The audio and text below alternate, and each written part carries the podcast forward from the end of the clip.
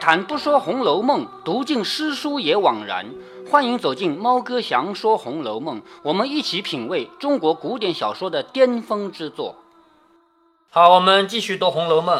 前面呢，因为发生了很多事情啊，包括金钏儿被打了，包括在前面贾宝玉和林黛玉他们吵架也刚和好，所以呢，导致他们一个端午节过的所有人都不开心。那林黛玉这个人呢，本来她就不喜欢聚，她想有什么好聚的？聚到最后还是要分手嘛，是不是？所有人聚在一起的时候，看起来很开心，最后不还是要分开吗？所以她本来就不喜欢聚，她想人有聚就有散，聚的时候虽然开心，但到散的时候那不冷清吗？既然散的时候一定会伤感，那还不如不聚呢。所以这是林黛玉这个人的个性，我们前面也能读得出来啊，她一向都是这样想的。所以他还比如那花开的时候看起来很美，令人爱慕，但是花谢的时候呢，就让人伤感呢，是不是？所以还是不开的好。就是与其到后来看到花谢的时候那么伤心，还不如当初就不要开嘛。所以这个时候别人都认为聚在一起很高兴，他反而以为那是悲。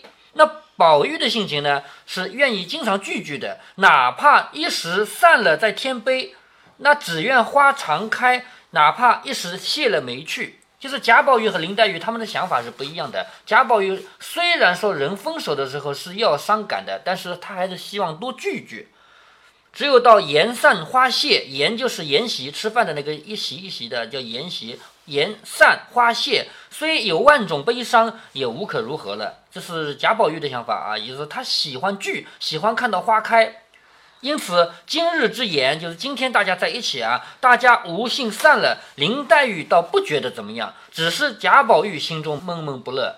也就是说，林黛玉反正要散的嘛，有什么好说的，是不是啊？所以散了就散了。但是贾宝玉因为今天一家子不开心，所以闷闷不乐，回到自己房中长吁短叹。正因为他因为这个事情闷闷不乐，回到家里面还要长吁短叹，不开心嘛？不开心就会发生一些更加不开心的事儿。我以前上学的时候，我们老师举了一个例子啊，他说人的这个经常有人说什么算命啊，算得准啊，有人做梦做得准啊，是什么原因呢？是有一种叫做心理暗示的东西。他举了这样两个例子，他说如果你啊早上出门的时候，刚出门，两只喜鹊喳喳喳喳喳朝你叫，你开心吗？想今天是不是有喜事啊？怎么两只喜鹊朝我叫啊？是不是啊？咦，今天一定会有什么开心的事情的，让我想想，什么事情很开心？这样出去以后上了公交车，然后公交车颠簸的过程中，有人踩了你一脚，你心里不是在想着今天开心的事吗？嗯，你是，哎呀，没事没事没事，就这样过去了嘛。结果换一天啊，如果你出门，两只乌鸦冲你哇哇叫。那你想完了，今天有什么事情要发生？今天可能要有什么灾难了？我想想，究竟会有什么事情呢？一路上想着很难过的时候，到了公交车上面，一个人踩了你一脚，你就骂瞎了眼了你。然后那那个人就骂 我踩你一脚怎么了？然后两个人打起来，最后打着到结尾是两个人都住到医院去，全部吊起来了，手臂吊着了，然后在那想哦，怪不得乌鸦要叫呢，因为我今天要受灾啊，是不是啊？所以这叫心理暗示。那回到《红楼梦》里来，贾宝玉他就因为前面这一个午饭吃的所有人都不开心，那他自己也觉得心里不舒服嘛。这一不舒服，回到他的怡红院里面，就要发生一些更不舒服的事情，跟我刚才讲到的这个乌鸦冲你叫两声，然后发生灾难是一个道理啊。所以贾宝玉回到房中长吁短叹，偏生晴雯来换衣服，因为晴雯要替他换衣服嘛。不妨又把扇子失了手，跌在地下，将骨子跌断了。那扇子，我们家就有那种扇子，这样打开了，是不是？嗯。那咱们家的扇子掉下去肯定不会断，因为我们家扇子是用竹子做的骨架嘛。那如果是用宝石玉或者用象牙做的骨架，那肯定会断，是不是？那种东西嘛，一摔就摔断了嘛。那贾宝玉这样的贵族用那种象牙啊，其实呃，珍贵的扇子牌儿呃，是不是珍贵扇子牌儿容易坏？哎，对对对，好的反而容易坏。如果是用竹片做的话，它无非就是不值钱而已，但是它掉下去肯定不断嘛。所以晴雯帮他换衣服的时候，不小心把这个扇子掉在地下，将骨子给跌断了。宝玉就叹说：“蠢材，蠢材，将来怎么样？”明日你自己当家立室，难道也这么顾前不顾后的？就是骂他蠢材，贾宝玉，你看啊，从头到尾，不要说从头到尾啊，从开篇到现在已经四分之一的书读掉了。贾宝玉有没有骂过人啊？从来就没有哪一次骂过他的丫鬟，是不是？当然，以前骂过那个李奶妈，那是骂过的，是吧？但是他没有没有真的骂过自己的丫鬟，所以这一次可以看出贾宝玉是生气，真生气了啊！骂蠢材，就是太笨了，你太笨了。说你将来怎么办？明天你自己当家立事，你自己做事情，难道也这么顾前不顾后的吗？那你想啊，作为一个丫鬟，把主人的扇子给跌断了，就是摔地上摔断了，如果是正常的丫鬟会怎么处理啊？当场要怎么表示啊？当场要呃表示呃他自己还错了。嗯，对，一定要承认错了，要求他。比方说吧，我举一个例子。袭人应该是这样的。哎，对，袭人应该这样的。如果这个丫鬟是王熙凤的丫鬟，那王熙凤肯定会很严厉的，你要赔我的，是不是啊？还记得以前第十几回的时候，王熙凤协理宁国府，是不是呃有一个好像迟到了？哎，对，迟到了要打，而且他。规矩很严，他说这么多碗啊、筷子啊、瓷器就归你管了，少一个你赔，是不是啊？那如果说是在王熙凤的手底下有人把扇子给跌断了，那肯定是你赔，从你的工资里扣呗，对不对？但是现在贾宝玉的丫鬟，而且你要看，偏偏是晴雯，那就不一样了。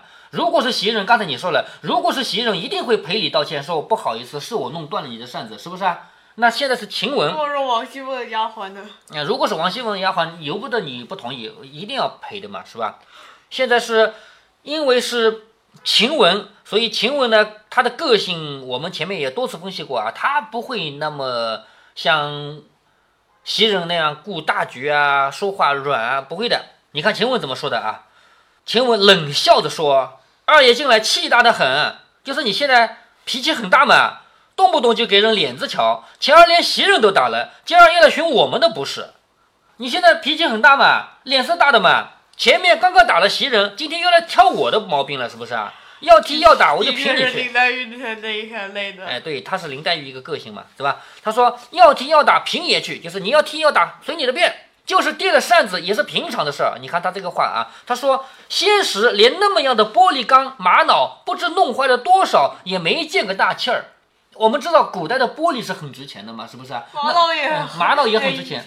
我是说玛瑙也很容易破吗？哎，对，玛瑙也是类似于玻璃那种材质嘛，对吧？他说以前那么好的玻璃缸啊，那么好的玛瑙，不知弄坏了多少，也没见你生气嘛。这会子一把扇子就这么着了，何苦来啊？要嫌我们就打发我们。什么叫打发我们啊？就是赶我走啊！你要嫌我不好，你就赶我走啊，是不是？要嫌我们就打发我们，再挑好的使，嗯。说了这个，要是真的被人打发怎么办？那我们再读下去吧啊！他说：“你嫌我们就打发了我们，再挑好的使啊，好离好散的，倒不好。”宝玉听了这个话，气得浑身乱颤。就是贾宝玉扇子被丫鬟跌断了以后，骂了他两句蠢材，结果反而被他骂这么多话。你说作为一个主人，他气的吧？他气得浑身发抖，浑身乱颤。硬说：“你不用忙，将来有散的日子。”袭人这个时候要过来劝了，因为袭人我们前面一再分析过，他就是要大事化小，小事化了的，他跟薛宝钗一样的个性嘛，是不是？他赶紧过来劝，他说：“好好的又怎么了？可是我说的一时我不到，就有事故。”这句话袭人说错了，为什么说错了呢？你还记得前面李妈妈吗？我跟你分析过，李妈妈难得来一趟，看到贾宝玉的房里那么多丫鬟，有的在赌钱，有的在吃瓜子，地上一地的瓜子皮。李妈妈说了一句什么话？只要我不来，你们就乱成这样，是不是这样说的？那你说这个话可以说吗？你以为你很重要吗？对吧？如果说你跑到教室里去，你看看你们这些人，我不来看着你们作业都做不好，你能这么说吗？对吧？啊，你要这么说，人家就会骂你的。你算老几啊？凭什么要你来看着我做作业？就算是班长，呃，这个事也管不了啊。对，就算班长也不能这么说，对不对啊？那你看，这袭人和晴雯他们是并级的，他们都是大丫鬟嘛，四个大丫鬟之一嘛，是不是啊？他说我意识不到就有事，就是我一会儿不看着你们就有闹事，这个话他不该说，对不对？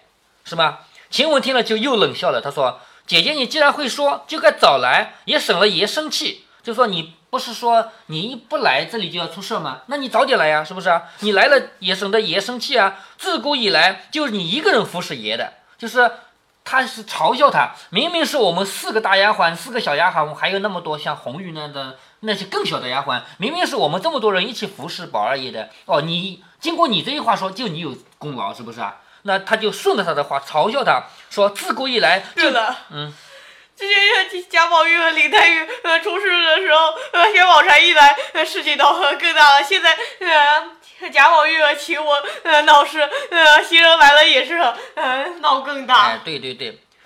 那他说自古以来就是你一个人服侍爷爷的，这个话听得出来吗？是讥笑的。讽刺的，听得出来吗？啊，说就是你一个人服侍爷的，我们都没有服侍过，因为你服侍的好，昨天才挨了窝心脚，还记得踢了一脚吗？啊，你是服侍的最好的人，你挨了一脚，是不是啊？那我们这些不会服侍的，到明儿还不知道怎么办呢？就是服侍的最好的人挨了一脚，那我们这些服侍的不好的人怎么办？是不是？袭人听了这个话，又是恼又是愧，就是又生气又惭愧。因为在宝玉房里的这么多丫鬟，只有她一个人被宝玉打过嘛，是不是？所以惭愧，又是恼又是愧。但要说几句，又见宝玉已经气黄了脸，他不能再说了，因为宝玉已经气了，他再说的话，那那越吵越大了嘛，是不是啊？他少不得自己忍了性子。你看啊，晴雯和袭人两个人，如果要忍的话，该谁忍啊？就只有袭人可能忍，晴雯绝对不可能忍的，是不是？所以他少不得忍了性子，推着晴雯说：“好妹妹，你出去逛逛。”就劝你，你不是生气吗？生气的话就到外面逛逛，是不是啊？下面又说错一句话，他说：“好妹妹，你出去逛逛，原是我们的不是，是我们俩错了。”这个话又说错了，为什么说错了呢？因为等级不一样。贾宝玉和袭人两个人，一个主人，一个是仆人，是不可以说我们的。咱们现在没这个讲究啊。比如说你和老师在一起，你说我们是老师和学生。你可以这么说的吧？你跑到学校里去呢？我们是校长和学生的关系，可以这么说的吧？但是在古代不行，古代你就不能说我们两个字。刚才说的，呃，我们是指呃是谁和谁？这个话是袭人说的。袭人说这是我们的不是，就是指我和贾宝玉的不对。就是他不是要劝袭劝晴雯吗？说晴雯，你到外面去逛逛吧。这是我和贾宝玉。在贾宝玉那边，呃，且夫人和主人就是并级的。但是他不能说呀。宝玉可以说的，袭人不能说，知道吗？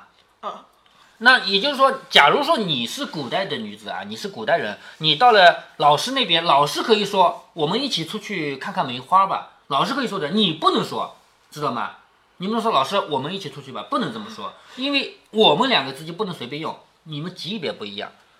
咱们现在没这个讲究啊，也就是说，呃，等于是只能等级高的称等级低的，不能等级低的称等级高的。等级高的人可以放低身段，知道吗？但是等级低的人要有自知之明。我们再看啊，他这句话一说说错了以后，晴雯就又要来嘲笑他了吧？晴雯听他说“我们”两个字，自然指的是他和宝玉，不觉又添了醋意，就是又吃醋了，有点酸了啊，冷笑几声，说：“我倒不知道你们是谁。”你刚才说我们是不是啊？我不知道你们是谁啊！别叫我替你害臊了。就是你们鬼鬼祟祟干的那事儿，也瞒不过我去。他指的是袭人和贾宝玉鬼鬼祟祟干什么事？你是不是说贾宝玉出生于一曲中，呃，他们做爱的？呃，这个事究竟有没有泄露出去，我们不知道，因为曹雪芹没有明写。但是通过。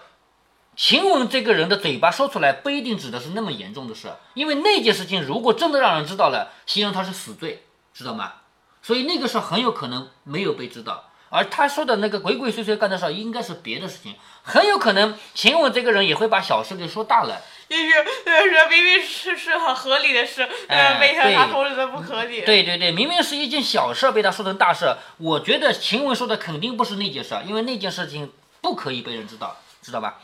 那他说你们鬼鬼祟祟干的那事儿也瞒不过我去，哪里就撑起我们来了？你们怎么可以称我们两个字？是不是啊？说明公正道，连个姑娘还没正上去呢。什么叫姑娘？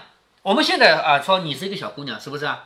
我们看到外面随便哪一个人都可以说姑娘，你你好啊，或者男的也能吗？呃不不是男的啊，女的啊，就是随便看到什么样的女的，只要不是老太太，我们喊姑娘都没问题。但是在古代，姑娘这两个字不是随便用的。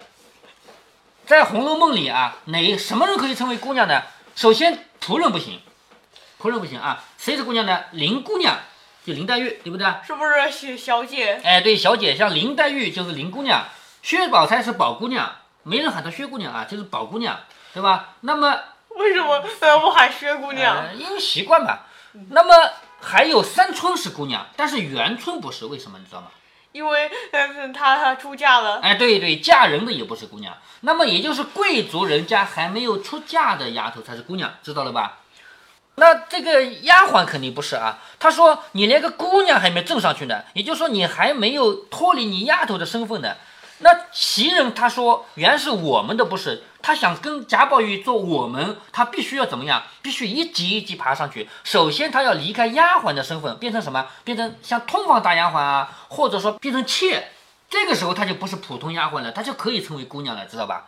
所以他说你连个姑娘还没挣上去呢，就是你还没当上姑娘呢。不过和我一样啊，不是说嫁人的就呃不能成为姑娘了吗？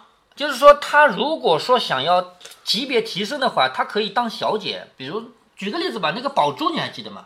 宝珠就已经是姑娘了，知道吗？就是呃当了秦可卿的呃女儿。哎，对对了，嗯。那丧事办完以后，呃，他呃还是是以这个身份吗？他身份还是秦可卿的女儿，但是他已经不回来了，他在那个庙里出家了，就再也没回来，知道吗？啊，他不是在铁杆寺不肯回来吗？从此以后就没有他的戏份了，他就已经出家了。也就是说，他在这儿嘲笑袭人，你连姑娘还没挣上去，那你想要地位提高的话，就只有两条路，一条路就是你做姑娘去，像宝珠那样；还有一条路就是你做妾啊，做通房大丫鬟啊，是不是？他说：“你现在跟我一样，不过就是个丫鬟嘛，还称我们了。”袭人羞得脸紫涨起来。你看，袭人又说错一句话，这个话为什么说错？我们停下来分析一下。像袭人这样一个很周到的人，按理说他，我们这么多书读下来，没发现袭人平常说错过话，为什么这次他会说错话呢？为什么？呃，为什么？嗯，因为这是潜意识。就是我们人啊，如果给你精心的准备，说我给你十分钟，你来跟我说一句话，那你这句话基本上是不可能说错的。但是如果说在吵架的过程中，突然之间被人问到一个事儿，你赶紧要做一个反应的话，往往会把潜意识说出来。你别忘了，袭人在自己内心深处是把自己当谁啊？当贾宝玉的小妾的嘛，是不是啊？嗯，所以。他一不小心就把自己内心深处那个潜意识给说出来了，所以这个时候被晴雯一骂呢，他羞得脸都涨起来了。想一想，原来自己把话说错了。宝玉一面说：“你们气不差，明儿我偏抬举他，什么意思啊？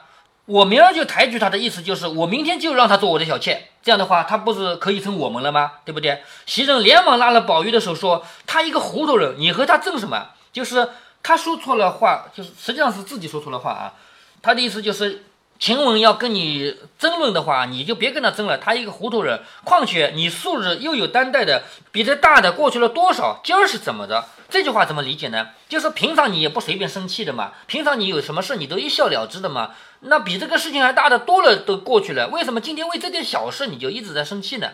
晴雯就冷笑着说：“我是糊涂人哈。”这句话又是接着袭人的话了。袭人不是说他是个糊涂人，你不要跟他争嘛，是不是？袭人又说错话了。哎，对，第三句可以算他又说错了。他说他是个糊涂人，你别跟他争。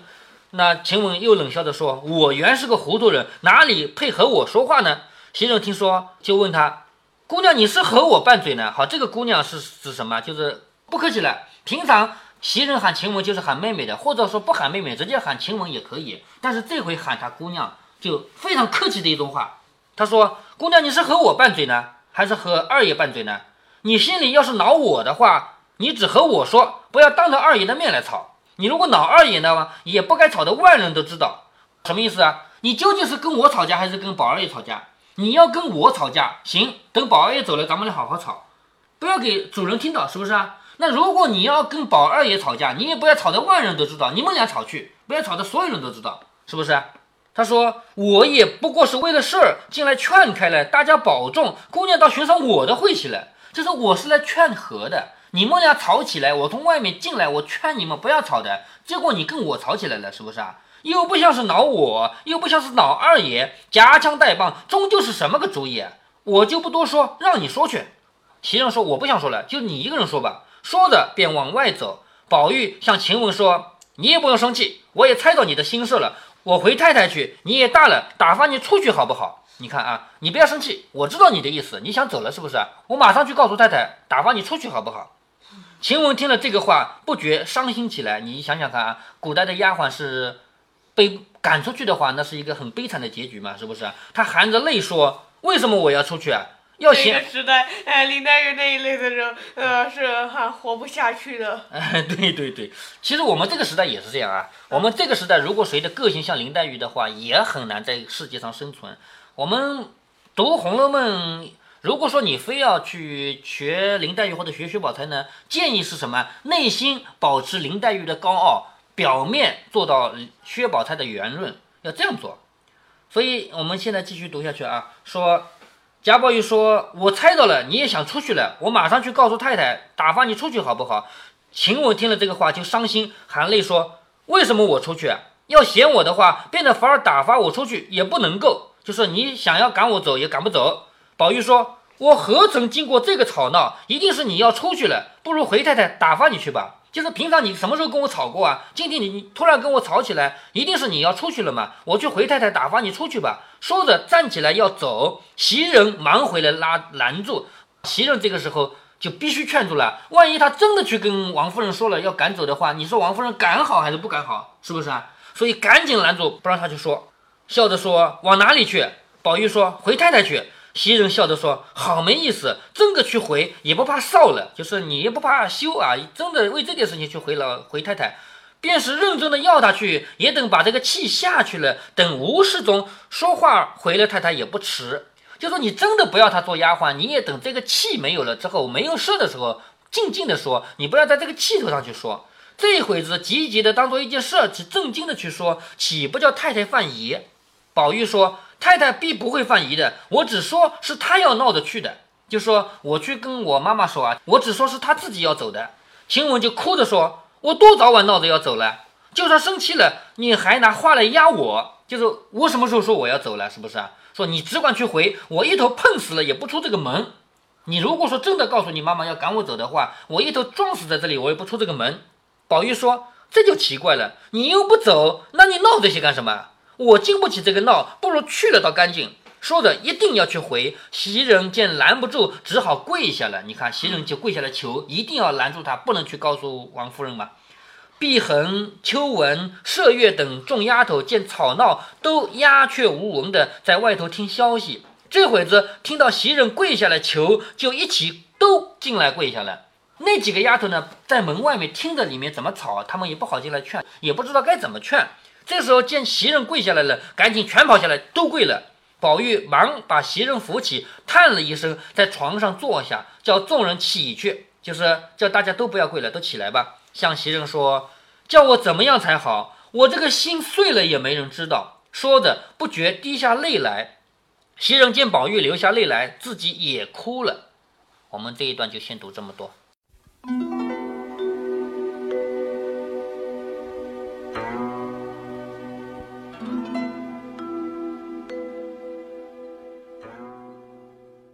在这一集的结尾，猫哥要跟大家做一个科普。科普的内容是怎样解释那么多神灵显灵、祖宗显灵的事情。比如，有人做梦梦到一个号码，按这个号码买彩票中奖了；比如，有人梦到应该回老家一趟，他回家一看，父亲生病了；比如，有人梦到祖宗劝他不要投资，后来发现那个投资是个骗局。应该说这种事情的确会发生。猫哥我自己是没碰到过啊，但是猫哥身边有一个人信誓旦旦地强调过，这个人跟我关系非常好。在其他方面，我们很相似，我们有相似的爱好。难能可贵的是，我们的三观还是一致的。唯独不相同的是，他认定了做梦要么是与神灵沟通，要么是与祖宗沟通。原因是他自己在当年的中考和高考前都在梦中押题押中了。下面，猫哥要从科学的角度来讲一讲这个现象。在前面的节目里，猫哥只讲了其中一个原因，那就是心理暗示造成的行为偏差。大家可以回去听一听，因为猫哥的女儿还小嘛。另一个原因我就没有提。另一个原因是统计学的结论：一个正常的人一晚上会做多少个梦呢？有人说我睡得很好，不做梦，那是你忘了而已啊。平均而言，一晚上要做三到五个梦。如果你的睡眠质量很好，你早上会忘个光光。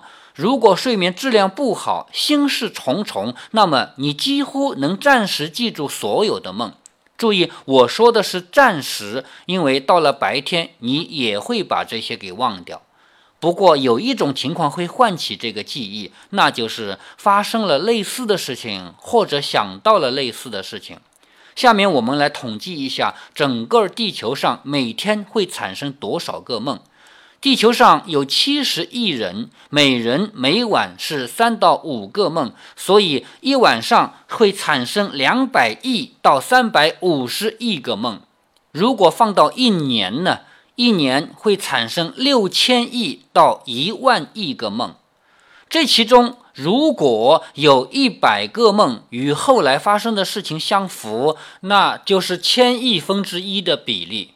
这个比例在统计学中属于必须忽略掉的噪音，千亿分之一呀，千亿分之一。比如说，有一颗小行星要撞地球，撞击地球的可能性是千亿分之一，科学界根本就不会去关注这颗小行星，这个比例是必须要忽略掉的。但是回到我们说的这个现象，梦境与现实这个方面呢，那就不一样了。这一百个梦与后来发生的事情是相符的，那么这一百个梦会被传得越传越神，最终变成人人皆知，成为神和祖先显灵的证明。所以，作为猫哥的朋友，您一定得学会科学的思考和分析方法，或者说，至少您要知道多想一层，再或者说。别人帮你这样分析过以后，你要试着从这个角度想一想，不要因为你考试前在梦里押对了题，你就觉得这是你祖先在帮你。要知道，一个认认真真复习迎考的人，在考前做梦梦到题目，那是大概率事件。而题目总共才那么多，可能跟考卷不一致，也有可能是一致的，因为你复习是有范围的嘛。你属于几千万考生之一，我相信在几千万的考生里面，梦中押题成功的人绝对不止你一个啊！我们再回头说一说前面举到的例子啊，有人在梦中梦到祖宗劝他不要投资，后来发现哇，果然是祖宗这么英明，那个投资是个骗局。你想啊，如果你有一个投资正在决策过程中，你反反复复的考虑来考虑去，会不会把这个思虑、把这个焦虑带入梦境啊？当然会嘛。所以你梦到这个事儿是一个大概率事件，几乎是百分之七八十八九十的概率会梦到这个事儿。那梦无非就是两个，一个是你投资成功了，一个是你投资失败了。那我们再来算一下比例啊。假如你在深思熟虑的过程中，把这个事儿带入梦境的几率是百分之八十，百分之八十里面，无论是梦到这个投资会成功，还是这个投资会失败，这两种结果，无论是跟后来是一致还是不一致，这个可能性我们就按百分之五十来算。也就是说，你梦中押对了这个结果的可能性达到百分之四十的。这有什么稀奇的？我们再来说一下，说有一个人梦中梦见了一个号码，于是买彩票中奖了。其实买彩票中奖的人一定是有的。如果你这个人是心心念念一直想着我要通过这种方式来发财，这种人的确有啊。猫哥我都见过这种人，虽然我自己从来不买彩票，但是我见过经常买，动不动就去买，老是想着发财的人。这种人。在梦里面梦到自己要买彩票，这种事情是很正常的，因为他白天想的就是这事儿嘛。那么买彩票中奖的人有没有？当然有啊，每年都会有人中奖。我们切换一个视角，我们去问一个人：“你明天中不中奖？”这个人说：“那怎么可能啊？这种奖几率太低了。”但是回头我们切换视角去问一个正在领奖的人。你昨天买彩票的时候，你是怎么想到这个号码的？这个号码无非就是几种来源嘛，随机的，还是自己凑的，还是自己去分析所谓的规律的，还是女朋友的生日、老婆的生日啊，还是梦里得来的？总有一个来源嘛。所以不奇怪啊，一点都不奇怪。只要这个世界上有人买彩票中奖，那么他中奖来的那个号码都有一个来源，是不是做梦做来的？一定是有的嘛。如果您觉得猫哥的读书分享有益有趣，欢迎您点击订阅，这样您将在第一时间收到猫哥的更新提醒。如果您有什么要对猫哥说的，不管是赞还是批评，不管是提建议还是唠唠嗑，欢迎您在节目下方留言。您也可以加猫哥的公众号，四个字“猫哥在线”。您还可以加入猫哥的听友群中，微信群呢，用语音节目没有办法说清，还是 QQ 群方便，群号为八四九九六六八九九。不管加入 QQ 群，还是微信群，还是在节目下留言，还是在公众号留言，您都可以围绕着书中的智慧和读书的乐趣畅所欲言。好，再见。